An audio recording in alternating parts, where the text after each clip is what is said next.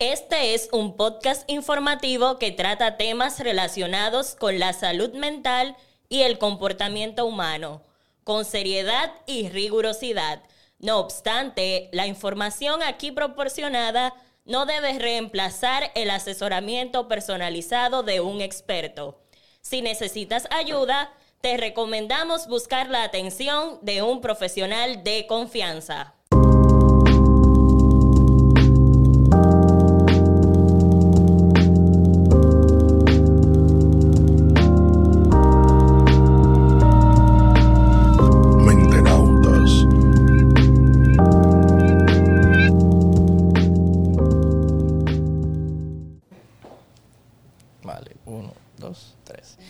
Bienvenidos a este espacio en el que exploramos la mente humana, así como un cosmonauta explora el universo.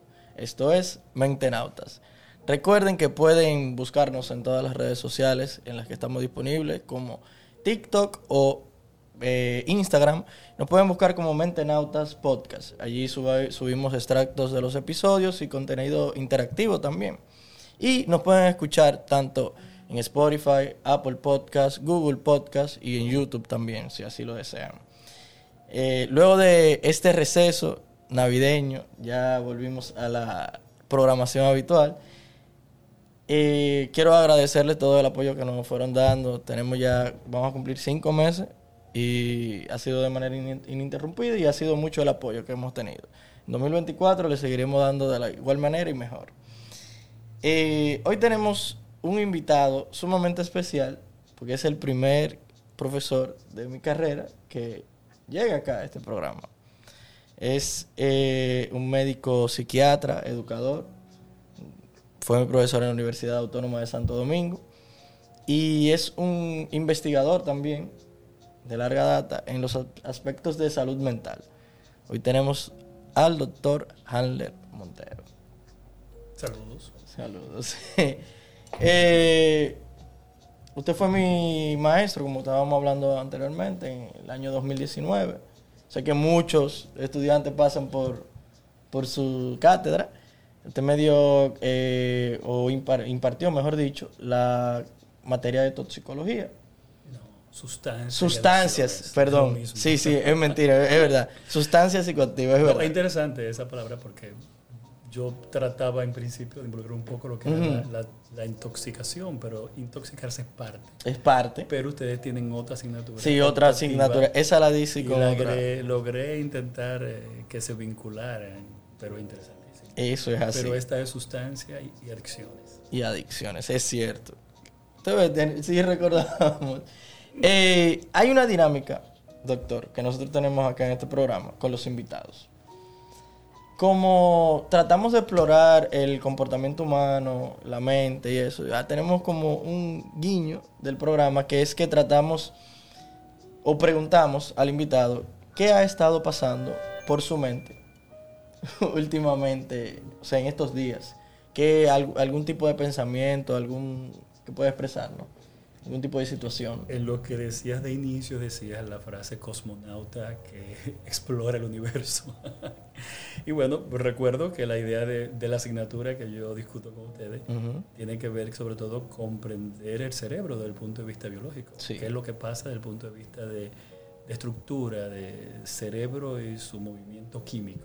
Y consecuentemente utilizar esa información para comprender qué pasa con un consumo de sustancias y la idea general era que ustedes dejaran de ver a las personas usadoras de sustancias como personas malas.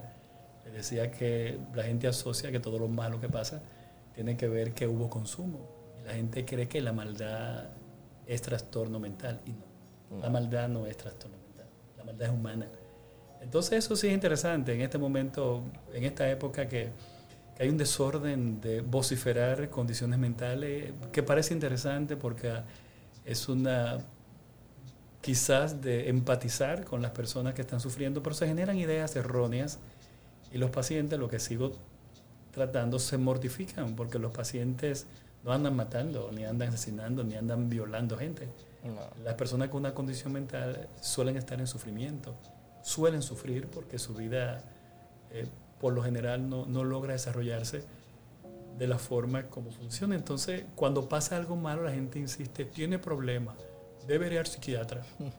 Y me asocian a mí como soy una gente como que doy pela. Como que el psiquiatra es una persona que le da pela a la gente. Tú te portes bien. No, yo no me meto en vida ajena. Ni me interesa meterme en vida ajena. En absoluto. Y saben que yo le decía eso, que una persona con esa sustancia no es algo de mi incumbencia. Es una preocupación de su salud. Es interesante. Entonces, pensar en eso, que, que, aunque hay aparentemente un boom de la salud mental, la idea es un poquito rara, porque lo que intentan es justificar, justificar comportamientos erráticos, desordenados, como que es trastorno mental. Y no. Eh, la condición mental es un asunto extremadamente serio, donde hay mucho sufrimiento y claro que hay elementos biológicos de por medio y factores psicosociales que se involucran para consecuentemente se exprese. Entonces sí, esa es una preocupación que he estado en las últimas eh, semanas quizá conversando. Yo en mi, celular suelo escribir en mi, en mi WhatsApp, en mi estado, esas preocupaciones. Suelo ponerla casi diario, escribo algo referente a, a comprender, a, a tener cuidado Incluso vi en estos días un, trabajo que alguien hace de arte y que pasó por una condición mental y me sorprende que hay gente que pasó por una condición mental que se cree experto. O sea, que tú pasaras por ansiedad no eres experto en ansiedad. Qué bueno, qué bueno que tú comprendieras, qué bueno que tú revisaras, hicieras empatía, pero no te haces experto. Es extremadamente peligroso el que la gente crea que puede opinar de forma tan, tan, tan simpática. Nadie con un infarto anda opinando. Infarto es una cosa seria. No, Esto es lo mismo. Y que yo sé de infarto. Claro, pues usted, le dio un dolor de pecho, qué bueno. No sabe eso. Igual pasa con este asunto. Los diagnósticos tienen criterio. Debe pasar esto, esto, esto y esto. Por tal tiempo para que sea esto. ¿No hay algo canario? No. Entonces eso es una preocupación. Que sí, qué bueno que la salud mental y tú que estás en este proceso aquí eh, conversando de la mente, que no necesariamente implica trastorno, sino conversar la, la mente implica humanizarse implica caminar en aspectos filosóficos, en aspectos espirituales. Antropológicos. Que, no tiene nada que ver conmigo, esos asuntos espirituales y Jesucristo y la Virgen, esas cosas. Nada que ver. Pero sí es interesante y es parte de lo, de lo, humano. Sí, ese es el objetivo de parte de este, de este espacio. Es humanizar, entender que lo repetimos mucho, que la salud mental también es salud y aterrizar, hacer esto también un poquito más accesible a las la personas, porque muchas veces hay personas que requieren de, algún, de alguna atención psiquiátrica y cuando escuchan, ah, mira, tienes que ir a un psiquiatra, entienden que es algo satánico, algo satanizable. No, ¿cómo que yo? Yo un psiquiatra, yo estoy loco. No, no, no. Entonces, estamos tratando de educar a la población. Y la gente va muy molesta cuando se le plantea la idea de ir a un psiquiatra, que es lo que me pasa, mi experiencia del día a día, molesta me mandaron aquí. Como que, Como que yo estoy loco. Y no exactamente loco. La palabra ayudar, que es una palabra de mal gusto. Cuando tú ayudas, tú ves como un infeliz al otro. O tú acompañas, tú ves al otro como una persona. Entonces la gente va a salud mental a intentar que lo acompañen en comprender por lo que está pasando. Que puede ser que sea trastorno mental o puede ser simplemente una situación confusa, eh, adaptativa de que está pasando un momento difícil, que no es un trastorno una situación humana que por la causa que sea en ti se te dificultó un poco y necesitas y quizás requieras que alguien te acompañe. Porque los mecanismos que habían siempre, la iglesia, los vecinos, que eran personas que no son expertos en salud mental, pero son expertos en, en acompañarte, quizás se, se ha dificultado. Entonces, los recursos que tenían las personas en sus comunidades que es lo, que lo ideal, no es que la gente tiene que ir donde mí, porque tú estés llorando, no tiene que ir donde mí, para nada, para nada. La, gente tiene recursos, eh, debe eh, hablarse de eso, de los recursos comunitarios que tienen las personas en sus vecinos, en sus barrios, en su familia, en las personas que tienen su vida. Y es lo que hacemos, simplemente escuchar a alguien puede ser muy interesante. Y ya otro, otra cosa, un diagnóstico, ya requiere un plan, pero el, el, hecho de que el otro se le vea como una persona por eso la palabra ayudar es un poquito, a mí me desagrada, yo no ayudo a nadie, no estoy en esa, situación, sino que acompaño, acompaño en ver qué tal, eh, qué está pasando y cómo podríamos ver qué sucede en tu vida que se te está dificultando. A ver qué tal. A ver qué tal. Hablando de, de eso, el otro día mm, yo estaba compartiendo con unos amigos y estábamos hablando de, de la empatía. Y hay un compañero, un amigo en común, de, del amigo que nos invitó en ese entonces, que él hizo una reflexión que yo nunca había visto la empatía de ese modo. Él dice que tú sientes empatía por alguien cuando tú entiendes que esa persona, de manera, aunque sea de manera inconsciente, está por debajo de ti. Por debajo no lo sé. o, que es inferior. Porque empático tiene que ver con tú ponerte un poco en el lugar. No es que tú te vas a embrollar. Yo no de grito con, los pacientes para nada. Yo me moro la risa con cada cosa que me pueden contar, pero llorar, llorar, yo no ando tanto. No estoy en eso. No soy gente de ese asunto. Estarme embrollando y, y estarme complicando. Pero la, empatía quiere decir que tú eres capaz de ponerte transitoriamente, transitoriamente. No es que tú te lo vas a coger para ti. Yo no me cojo cosas para mí. Acompaño. Entonces, la empatía, por eso no me gusta la palabra ayudar, porque ayudar se ve más al otro como un infeliz, que tú tienes como que recogerlo y, levantarlo, y no. Y tú acompañas a un igual, a un igual. Aunque yo soy el experto porque tengo unos conocimientos, una formación, no me hace superior me hace ser alguien que tengo una responsabilidad. Y de nuevo la palabra poder ahí, eh, que el poder es una palabra clave en todo esto. Tú que fuiste estudiante mío, porque yo tenía el poder. Claro. Pongo nota, que es un poder. Y consecuentemente me da la capacidad de utilizarla quizás en mi beneficio. Y si yo me beneficio de ti, consecuentemente con el afán de enseñarte lo que sea, es terrible, porque usé el poder. Entonces, en ese caso, si sentirte superior a alguien te da esa sensación de bienestar, no sé qué tan empático sea eso. De verdad que es terrible, porque tú sentirte superior y... Eh, hay, hay dos cosas, están los pecados capitales que andan por ahí, que son mm. interesantísimos conocerlo, y uno de esas cosas, la avaricia, la avaricia ese afán de, de acumular, de, de tener y ahora, por desgracia, de evidenciarlo resulta tan complicado la gente el querer tener y, hay gente que quiere ser buena persona, que yo le digo buenismo, que me desagrada. O la gente quiere ser tan buena persona, yo me alejo inmediatamente, porque tiene que ser buena gente conmigo. No es esfuerzo. Usted no tiene que ser ninguna buena persona. Te haga lo correcto, lo justo. Entonces, una palabra clave en salud, yo, yo, salud mental tiene mucho que ver con justicia. Justicia. Y cada vez ejerzo más mi trabajo. Yo no, yo en mi caso no arreglo personas. La gente va, va donde me lleva a alguien para que lo arregle. No, nadie te ha dañado. Por eso la palabra de que fulana está rota. Y yo digo, ¿rota cómo? O ahora que usan la palabra tóxico, de que una pareja tóxica. Yo me niego rotundamente que en mi clase utilicen esa palabra para referirse a alguien que puede estar pasando por un momento difícil con una pareja. Nadie, un ser humano, una sustancia es tóxica porque llega, llega, a cantidades que el organismo no puede procesarla pero un ser humano no puede ser tóxico. Es una persona que tiene características de personalidad, pero me sorprendo que gente de, salud mental, profesionales del área, utilizan esa palabra para referirse a otra persona. ¡Qué horror! Entonces, en este asunto es muy importante derecho, derechos, derechos y justicia. Salud mental y justicia. Justicia. Es que la persona sea vista como una persona. Una persona igual que la otra persona. Claro que tiene situaciones que le dificultan, por eso la palabra equidad, igualdad, siguen siendo valiosísimas en esta discusión para entender que, que, hay diferencias, diferencias no quiere decir que eres inferior. Por eso la empatía es valiosísima en, en intentar eh, eh, aproximarse un poco a lo que el otro está sufriendo sin que tú seas más sufrido, porque hay gente que es más sufrido que el otro. Que el que le está pasando. No, no se puede, no se puede. Yo no puedo sufrir más un dolor que tú tengas desde el punto de vista humano, el dolor que algo tan personal. Eres tú que está pasando. Lo que sí puedo ver es que ese dolor te, te genera sufrimiento, te impide avanzar en tu vida, te impide formar pareja, te impide lo que sea. Entonces esa es la empatía, que es una emoción, un sentimiento transitorio que tratas de ponerte en el lugar. Entonces, lo de superior, cuidado con eso. Cuidadillo.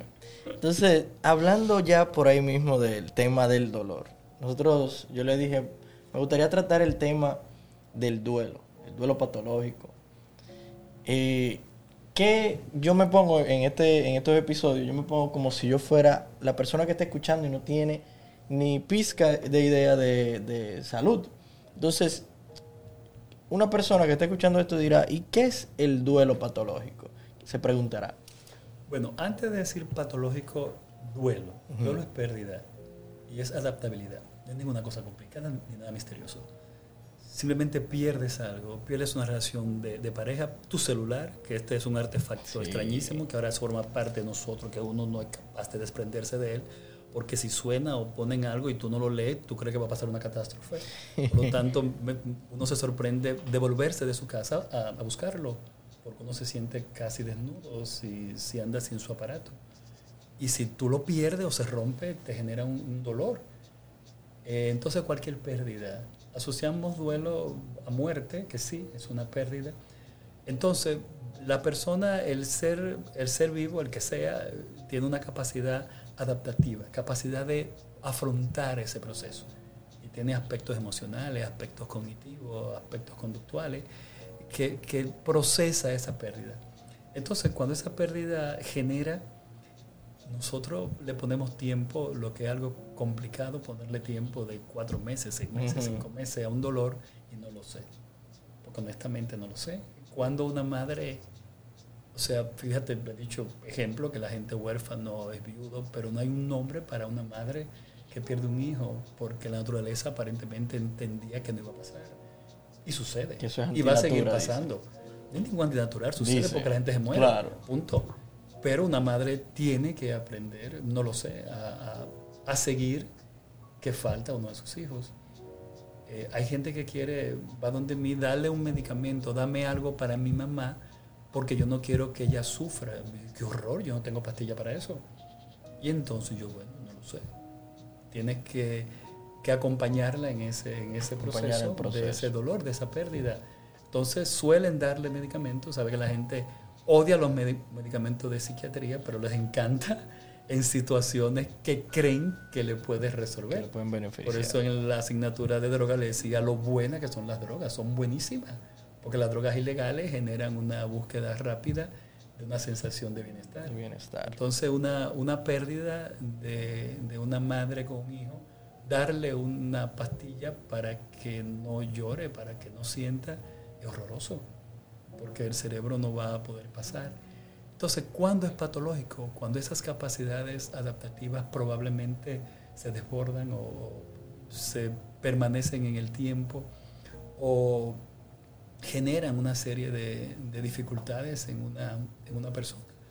Porque la tristeza es humana. Estar triste es humano. Hay una idea rara ahora de estar feliz todo, todo el tiempo. No hay forma. No hay manera. Porque debe ser agotador estar todo el tiempo contento. Uno debe una tranquilizarse. Usted se tranquiliza. ¿Qué tú tienes triste? A mí me buscaban en el hospital. Venga, que una doña se le murió el marido. Yo, ¿qué tú quieres? Que le dé el pésame. Yo no di pésame.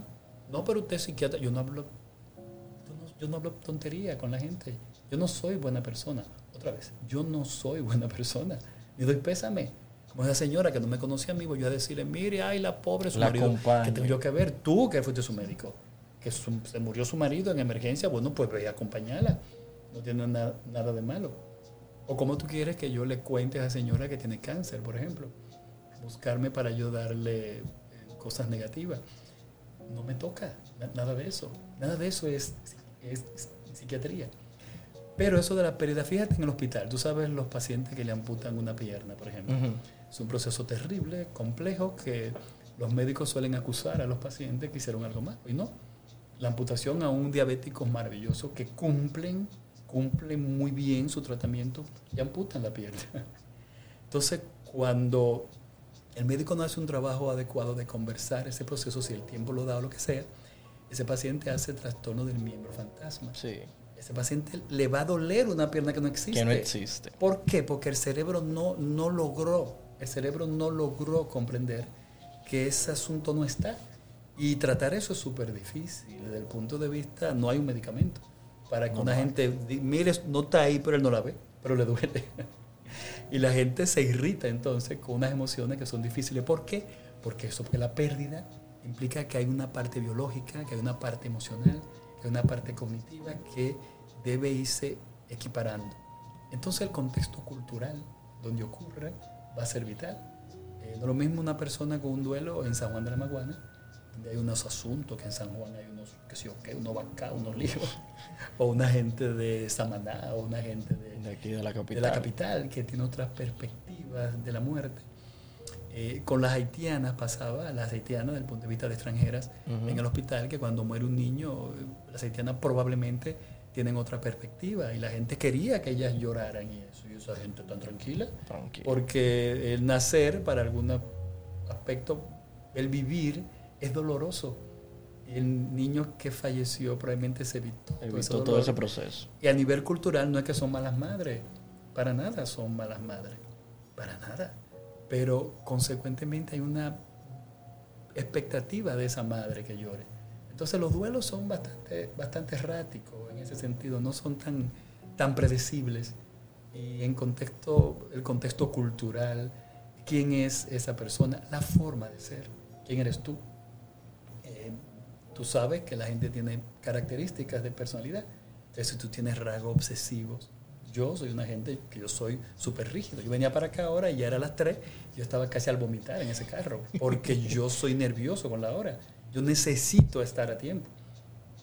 Ya yo no me junto con, yo no vengo a nada, ni voy a nada, porque yo dejé de juntarme con la gente. La gente no, la gente No cumple yo- con el horario. Yo dejé eso. Yo sí estoy de lo más bien. No voy a nada. Pero yo si decidí ir, tengo que ir. Pero hay cosas en el trayecto que se escapan a mi control. Eso es. Yo hice lo correcto, venir un tiempo prudente antes, pero bueno, se, me- se escapa. Entonces, esa, esas son pérdidas. Y cuando uno no, no, no es que no sabe, ni es que sea trastornado, es que se suman e- elementos que puede complicar la pérdida. Y por eso hay, autores, hay una autora, recuerdo el nombre maravillosa, que habla de esas etapas, que el duelo tiene etapas, que tiene esto, que tú pasas por esto, que pasa por aquí. No es tan simple, ni es igual en todo el mundo, sino que va a depender de quién tú eres, de quién tú eres, en qué etapa estás de tu vida. No lo mismo tú cuando acabas la universidad, que acabas la, la UAS, que la UAS donde estamos y hemos estado, es, y estudié yo también allá, es bastante compleja. Y luego tú inicias y esta carrera de, de- de medicina que requiere uno cambiar, luego viene la pasantía, que luego de ese proceso de la residencia, y cada vez eh, son pérdidas de gente, de amigos De incluso, amigos. que tú dejas de ver y tienes que reiniciar el proceso de formación de especialidad, que son 3, 4, 5, 6 años, y luego otra vez instalar. O sea, para nosotros como médicos, es terrible lo- los procesos que vamos pasando, muchos de nosotros, en eh, asumir diferentes etapas, que también son pérdidas. Son pérdidas. Entonces el duelo, para llamarlo patológico, que hay mucha gente experta ahora, a mí me parece interesantísimo, que hay mucha gente experta. Yo sigo siendo médico y trato de comprender el, el todo, a, a- a ver qué pasa, pero hacer el diagnóstico requiere mucho cuidado, mucho cuidado para uno no patologizar, ni psicologizar procesos que requieren un viaje. Hay algunos grupos, como la Iglesia Católica, eh, que tiene unos ritos, tiene unos procesos interesantísimos de nueve días, de qué sé yo, qué, todas esas cosas son maravillosas, porque hay un acompañamiento comunitario y la gente va acompañándose en esa pérdida y probablemente les va mejor. Hay otros que no, que ponerle nombre a una, a una mujer, por ejemplo, que hace un, un trastorno complejo posparto, que le decimos psicosis posparto, O depresión posparto. y que no es, tan, no, no es tan simple. Hay mujeres que están hartas cuando están en ese proceso y quieren salir, pero luego que sale le genera un cierto malestar porque la pasaron mal. No tiene un trastorno, está pasando transitoriamente por un periodo que, lo- que los americanos le dicen blue, blue azul, porque es un periodo, tuvo 12 horas, 14, 20 horas mal pasando y el muchacho ese lo, lo traen y, y lo ve y por razones que no entendemos no hace, no hace química, el cerebro no hace clic, lo mira y por esta cosa Esta fue que- es y ella logra más adelante con tranquilidad y la, y la gente felicitando, ay, qué, qué te bueno tu hijo. Y tú dices, pero, Pero ustedes no están viendo. pero la gente espera que tú estés feliz. Ella está como depresiva, no. Yo en el hospital, que trabajaba mucho en un hospital general, lo que tiene que ver con la psiquiatría de enlace, que tiene que ver con eso, no, no tiene ninguna depresión postparto, está pasando, tranquilo, está en un, en un sentimiento que requiere. No es lo mismo una, una- una mujer que, que, que bebé era querido, que no era querido, que está sola, que no tiene una pareja, ahora que paren las pobres sin familia, que antes estaba la mamá, la abuela, todo el mundo. Entonces, Todas esas cosas son pérdidas. Y hay unos chicos ahora que muy jóvenes que las pérdidas les son difíciles. Nosotros, a mí me creían que uno te daban tu ahí ya. que uno cuando no había rello, no había nada, pero ahora hay muchos chicos, muchos de ustedes que son de que la generación Z, que ustedes llaman. Yo soy, yo soy millennial, O millennial, son una pandilla, ustedes, una pandilla de gente que, que no tiene, que tiene dificultad para manejar las, las frustraciones, los momentos difíciles, que todos debemos, vamos a tenerlo en la vida. Entonces el duelo eh, forma parte, forma parte del vivir, consecuentemente ¿Cuándo va a ser patológico? Ahí requiere criterios. Criterios de uno poder ver si lo ve a nivel cognitivo, es que la gente tiene un duelo y logra, tiene fallas en memoria y eso, o a nivel emocional, o a nivel de conducta, que se comporta de forma que esta mujer, que el marido murió y anda como en este desorden. Un comportamiento que no coincide con lo que uno esperaría en un proceso. Entonces, no es tan sencillo. No es tan sencillo, eso es, eso es cierto. Y la persona que está escuchando esto dirá, pero, ok, a lo mejor tiene alguien cercano y dice, mira, esta persona tuvo una pérdida humana cercana. Y esa persona dice, pero ¿y cómo yo sé que fulana o fulano está en un duelo patológico? Usted bien lo dice, es difícil. Primero no, no suponiendo, que es lo más interesante. Exacto, no, supone. Pero ¿usted cree que hay alguna manera que pueda identificar o, o cuáles son sus consejos eh, para esa persona que quisiera acompañar a esa persona que, tuvo esa pérdida? De verdad que no lo sé, pero habría que ver el, el, interés real. Yo estoy entrenado para psicopatología, para enfermedad. Yo no estoy entrenado para ser buena gente. Y eso hay que tener mucho cuidado con yo intentar decirle a la, gente claves, eh, porque no, no, no estoy entrenado para el buen vivir, que está de moda eso ahora, que hay gente que sabe mucho y sabe lo que el otro dice para vivir, yo no lo sé. Lo que sí debe haber es un interés genuino, que tú estés genuinamente preocupado por una persona. Si ves que alguien eh, en sus cuidados personales evidencia a alguien que está siempre bien, que no está cuidándose, que no está comiendo, eh, su desempeño no es adecuado, pregunta. Eh, fulana, no sé, estoy preocupado por ti. Si vas a la casa y ves que los trates no están fregados o algo, tú lo haces sin, sin algarabía eh, recoge la casa, ayudas, eh, quiere que salgamos eh, a comer o algo para ver si esta persona genera el mecanismo de, conversar. Una de las cosas que la gente a veces, he visto en mi experiencia que tiene con el duelo, es que maneja culpas, culpas de no haber hecho. La gente suele quedarnos con preocupaciones, yo debía hacer tal cosa, debía hacer esto, ¿por qué pasó? Eso por qué, y la gente comienza a darle vuelta conversarlo con otra persona cercana sin que te juzguen. Una de las cosas más interesantes es tú no ponerle título a otra persona, no te toca como amigo. Para nada. No te toca. Usted lo que tiene, tú debes ir al psiquiatra. Gente va y le dice eso a la gente. y eso es terrible.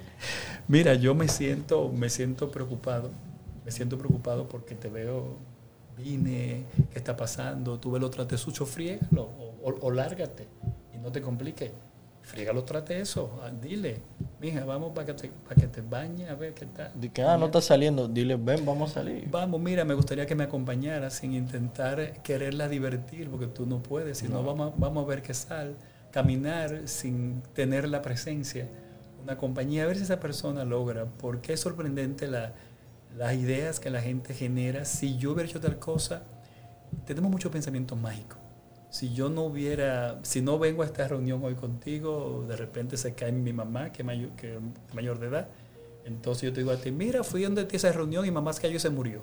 Tú dices, Dios mío, la maté. No, tú no pudiste haber matado a esa persona. Pero los pensamientos mágicos son interesantísimos. Y, y, genera, y la gente se queda pensando, si yo hubiera hecho esto, si hubiera hecho tal cosa. Una de las cosas que más veo, por ejemplo, levantarse de noche después que estás acostado en tu cama, te levantas a comerte un, chimichurri. ¿Sabes lo que usted coger un motoconcho y a brujulear a la capital a buscar un chimichurri y que usted lo mate en un asalto? Eso que pasa en, este país. ¿Qué pasan continuamente? Que a la gente en mi campo dicen que después que usted se acuesta, usted no se, no se debe levantar. O, que después, o después que salió no se puede devolver. Que usted no puede salir. Si usted ya se acostó, ya quede tranquilo. Pero eh, pasa.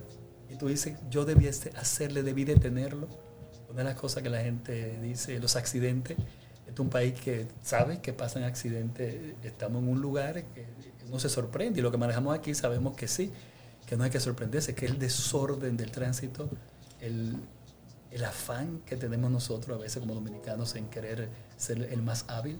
Yo vengo manejando ahora y la gente quiere meterse por un lado, usted no cabe ahí, no. pero sí, la gente quiere meterse. Entonces, cuando pasa un accidente, los accidentes son terribles, terriblemente dolorosos, porque uno cuando lo ve, lo ve hasta, no estúpido, pero tan torpe, porque son torpezas muchas veces que pasan. Si yo, yo le dije a él, le dije que no fuera, le dije que no hiciera esto, y tú ves que la gente comienza a buscar culpables, sobre todo buscar que hay responsabilidades. Culpable es un poquito complicado, pero sí responsabilidades. Eh, entonces sí eso es interesante, un interés genuino. Si una persona cercana a ti evidencias que no está, después de un tiempo prudente a nivel personal, fulana, mira, estoy viendo esto, ¿qué tú crees? ¿Quieres conversar de eso? Y la medida que esa persona pueda ver, bueno, sería interesante que conversaras con alguien. Claro. sobre el asunto. Entonces esa es la parte quizá de, de cómo canalizar, que va, va, va a requerir de, de, de, que te sientas cómodo y requerir de que tú seas honesto, que seas genuino, no que quieras ponerle un, un letrero, ella tiene problemas. Una etiqueta. A mí, yo quiero compartirle algo que a mí me pasó cuando yo terminé la pasantía el año pasado, en agosto. O sea, yo la inicié en 2022, en septiembre. En octubre, yo tuve la pérdida de uno de mis mejores amigos durante mucho tiempo. Él estaba ya eh, padeciendo eh, la enfermedad de Crohn, un proceso crónico bastante eh, problemático. Y fue una muerte inesperada porque nosotros hacía unos días atrás, lo habíamos visto, que él ya había pasado por una, una crisis y ya se estaba recuperando.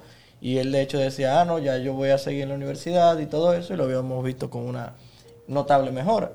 Pero por el tema de que los medicamentos lo inmunosuprimen, era para esta, o sea, para las eh, fechas finales de, del año, hay un tema de las enfermedades respiratorias y eso.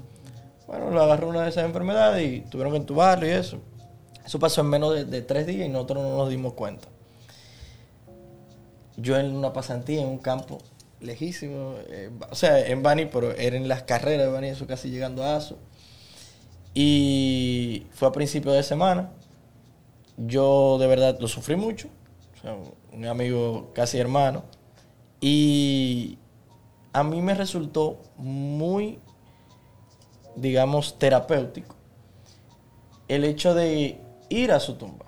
Yo fui esa misma semana, yo estaba ensimismado de que yo tenía que ir a hablar, a hablar, entre comillas, y hacer esa despedida, porque sus padres no hicieron este tema de que, ah, yo soy un católico, pero no hicieron este proceso de los nueve días y todo eso, porque él no lo era, y respetaron eso. Y fuimos eh, dos amigos míos y yo a hacer esa despedida. Y fue muy doloroso el, momento en el que hablamos con él y muy doloroso el, momento que dimos la espalda para irnos ya. Pero luego que ya dimos los pasos y no fuimos cosas, en algo sí coincidimos todos y que sí nos sentíamos muy bien.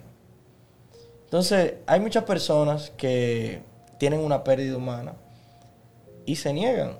El, el hecho de, de, querer asistir al sepelio. Esa es la, la, supuesta primera fase, que es la negación. la negación. Y de mi parte, en la experiencia que he tenido, en la poca experiencia que he tenido, porque también recientemente me pasó con una, con una maestra del bachillerato, me ha resultado muy, suena un poco inhumano, pero satisfactorio en el, en, en el dolor, en el proceso de esa pérdida. ¿Qué usted opina de, de eso? No, excelente. Y el hecho de ir a la tumba implica que estás entendiendo que está ahí. Y, Sí. y, la, y la visita a las tumbas son interesantísimas, saber que está en un lugar. Yo hace un tiempo que estoy trabajando en la medicina paliativa. Y Ok. hablo algunos de eso que tiene que ver con, con entender que la muerte es parte. Claro que yo enseño y yo me formé para, para curar, pero estoy claro que muchas cosas no las puedo. Una, una enfermedad de, de Crohn, un proceso complejo inflamatorio. No podemos curarlo, logramos maniobrarlo con los mecanismos maravillosos que tenemos de defendernos, que se le suprime.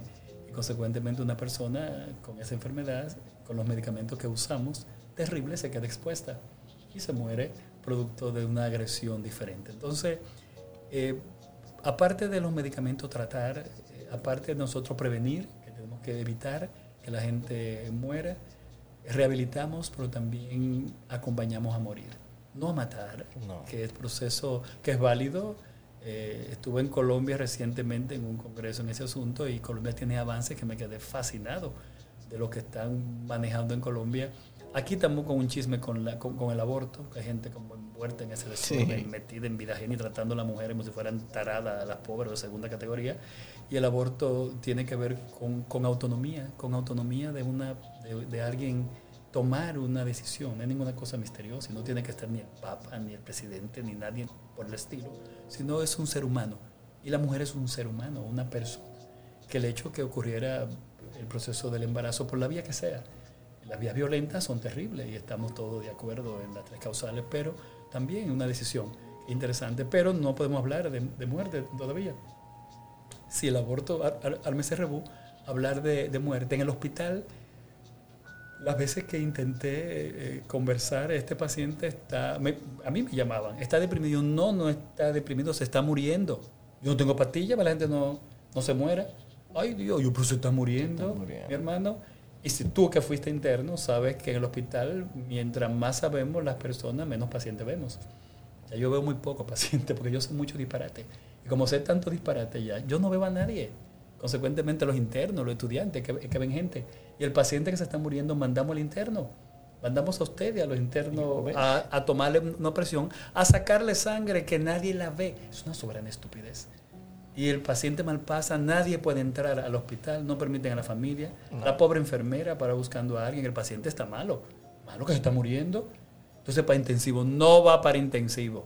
Yo le decía, no. Y la familia, mira, mi hija, ven, que tu mamá, acompaña. Se un desorden. Yo, no puede morir tu mamá sola, ve, que está muriendo.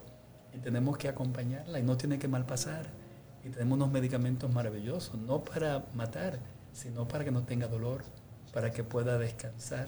no para matar, sino medicamentos para ser, eh, acompañar. Entonces la medicina paliativa nos humaniza muchísimo, nos hace comprender que la muerte es parte y nuestros hospitales son lugares terribles, no están preparados para eso. Con el COVID vimos, con el COVID vimos el, el desorden que se armó y algunos compañeros de nosotros obsesionados con salvar personas a la brava aun si el paciente no quiere, usted no puede obligar al otro a, que... Yo que trabajo este asunto, que se supone que el suicidio es un evento extremadamente doloroso, pero tú sabes que desde el punto de vista biológico existe la apoptosis. La apoptosis es muerte celular, programada. La célula cuando está harta se mata, se mata para proteger al tejido, proteger al, al órgano. Y eso es una cosa maravillosa. Entonces no estoy diciendo que la muerte sea buena, ni quiero glorificarla. Esa no es la idea, sino entender que hay veces que sí, que hay evidencias de que el paciente va a morir. Y consecuentemente en los países organizados ya la gente permite que no se haga ese tipo de cosas, no hagan esto, no, no se va a hacer, se va a permitir que suceda sin hacer medidas extremas. Eh, recuerdo los procesos en la, en la pandemia los líos que había con decidir quién va para un, para un intensivo. Que eso nosotros tenemos que hacerlo, porque lo decidimos todos los días. Si una persona tiene cáncer y está en, no, no le toca intensivo, le toca al otro que tiene mayor posibilidad de vivir. ¿Es, es, jugar a Dios? No, para nada. Es simplemente comprender y objetivizar un asunto doloroso y que el paciente debe participar. Entonces la medicina paliativa no es empujar a morir, es simplemente usar los recursos para que la persona tenga un final digno, un final decente y que la muerte no sea algo, insisto, tengo cuidado con manejar esto porque la gente entiende que estoy promoviendo que la gente se mate y, nada, que ver. nada que ver. Eh, promoviendo el respeto, que la muerte no puede ser vista como algo pecaminoso. Es una experiencia que es parte del proceso, parte del, del ciclo. Entonces ya estamos trabajando la pérdida en esa onda, que ese, ese compañero que estaba enfermo, que todos sabían que estaba en un momento difícil, Difícil. y que consecuentemente el morir era, era un, parte de la, de, la, de la discusión y el hecho de que le pasara lo que podía pasar, que se contaminara de una enfermedad, que sus capacidades de defensa estuvieran totalmente di- disminuidas. Y eso debe ser parte de la conversación. No es que hay que celebrarlo, eh, porque decir que descansó, a veces es una frase que genera malestar. Fulana descansó ya de un cáncer. Fíjate la idea de decirle campeona a la gente con cáncer, a mí me parece escandaloso, porque la que no lo logra no es una campeona, es una desgracia. O sea, la que, la que no logra el cáncer mejorarse no es campeona. Algo hizo mal, o no tuvo fe, o tuvo lejos de que sé yo quién, y, se murió. Y eso, tú sabes que los pacientes responden solamente un 40, un 50%. Y nosotros, los que usamos fármacos, usamos medicamentos, sabemos que hay un porcentaje que no va a responder. No va a responder, por más que hagamos lo que hagamos. Entonces, eh, es un trabajo que todavía tenemos que, hacer. Eso se, se parte del equipo. No todos los médicos tienen que ser eh, personal eh, de medicina paliativa.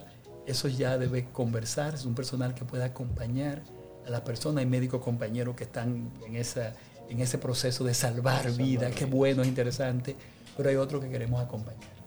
Acompañar. Y eso no quiere decir que dejemos de luchar en hacer unos tratamientos válidos, sino entender cuáles son los límites que tenemos en este momento.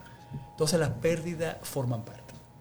Y de algún modo, eh, yo que trabajo en docencia con los compañeros médicos, seguimos ahí trabajando esa parte muy mal con todos ustedes, lo que estamos en, en docencia de, de enseñar incluso a dar malas noticias, que las malas noticias son parte de este, de este trabajo. Y decirle, hacerle ver como que la gente ha hecho algo malo cuando se muere y los médicos tendemos a culpar al paciente. O usted no se tomó como era, o usted no hizo esto. No, se hizo todo adecuadamente como iba, pero murió. Pero murió. Bueno, eh, yo creo que esta ha sido una charla súper interesante. Se han tocado diversos temas acá. Agradezco su presencia. Ojalá se pudiera repetir. Eh, siempre me ha gustado debatir este tipo de temas. Siempre me, ha interesado el tema del comportamiento humano. Y el tema de comprender el, el accionar de las personas. Y este ha sido el primer episodio del 2024. Ya ustedes saben, eh, nos mantendremos aquí y en todo lo que resta de año. Esto fue Mente Nautas.